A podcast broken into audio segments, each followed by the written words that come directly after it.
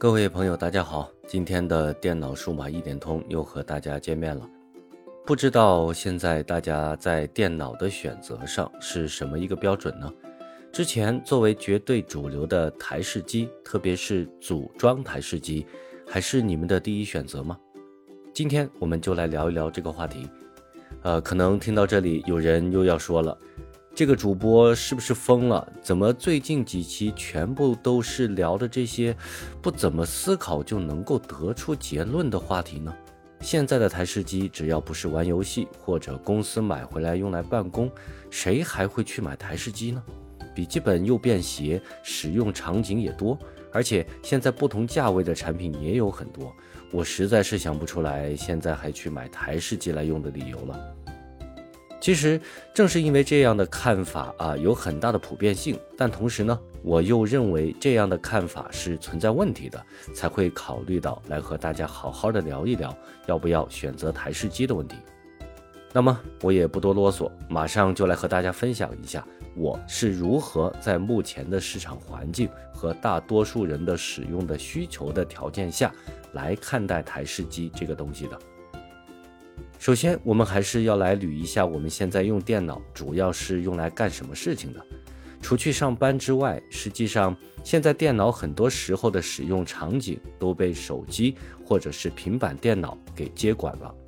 不管是即时通讯，还是浏览信息，或者是听音乐、看视频，我们使用频率最高，或者是首先就会想到的设备，无疑是手机。那么，电脑对于普通的家庭用户来说，还有哪些地方是没有办法被手机这些便携设备所替代的呢？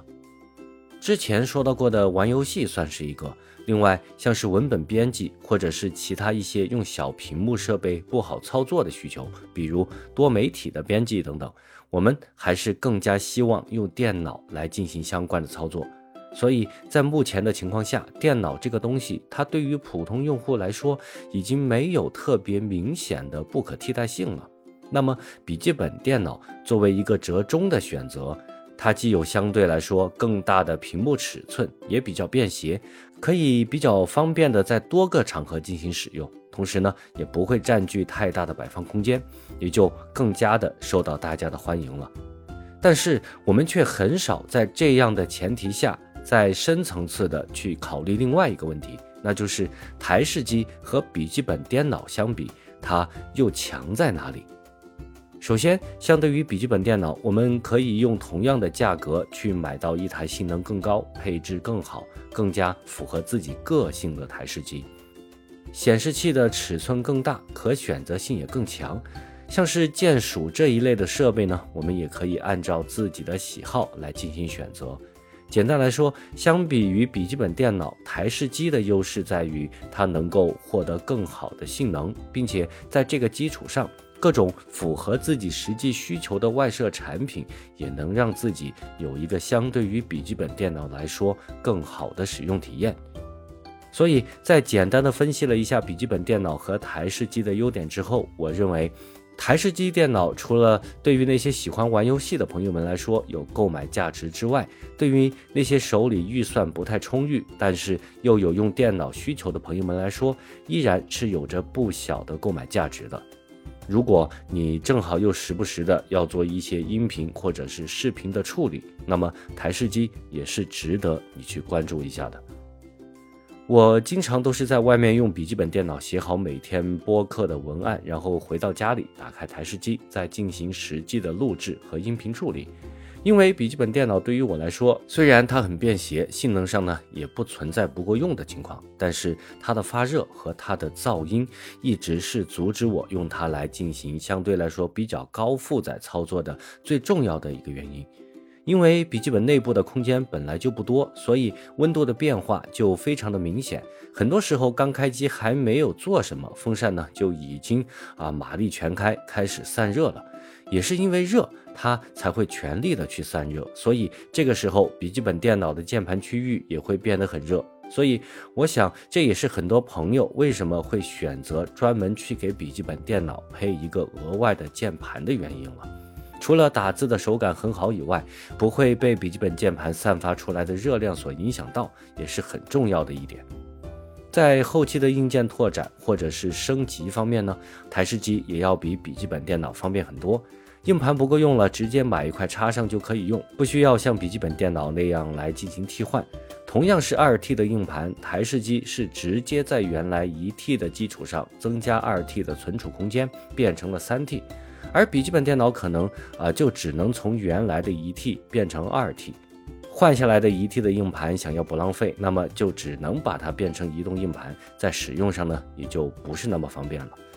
不过，对于学生朋友们来说，笔记本电脑可能反而是他们的第一选择。台式机放在寝室里，空间够不够用，就是一个很大的问题。而且，很多学校里也会有晚上熄灯的规定，那么台式机在这些时候就没有办法去进行使用了。如果你还打算在放假的时候把电脑带回家的话，呃，相信我，一定不要去买台式机。其实话题聊到这里啊，看上去说了那么多，到最后我才发现，呃，好像又没有说什么。台式机被越来越多的消费者所忽略，不再作为首选的购买对象，是客观存在的事实。而且造成这个结果的原因，在我看来，也正是因为科技的发展。以前很多需要台式机才能完成的操作啊，别说笔记本电脑了，现在很多的移动设备都能够完成的很好，更有甚者呢，还能够用得比在电脑上更好。通过这期节目，我想要和大家真正分享的，其实是台式机虽然现在的针对人群越来越窄，但是我们在某些情况下，可能还是需要一个这样的设备，才能够让我们获得一个更好的使用感受。当然了。只要我们考虑好了，选什么用什么都没有错。只是我们在进行选择的时候，不要因为自己确实是非常喜欢某个产品，而选择性的忽略掉了其他的产品。所以这期节目就到这里结束吧。说实话，呃，我对这期节目不是特别的满意。节目做了六十多期了，呃，差不多也到了一个小小的瓶颈期了。所以，如果您有什么好的意见或者是建议的话，拜托一定要让我知道。你可以留言，也可以私信我呢，是一定会认真的对待你们的每一次留言的。这期呢就不再习惯性的去拜托大家关注我了，我们直接下期再见。这里是电脑数码一点通，拜拜。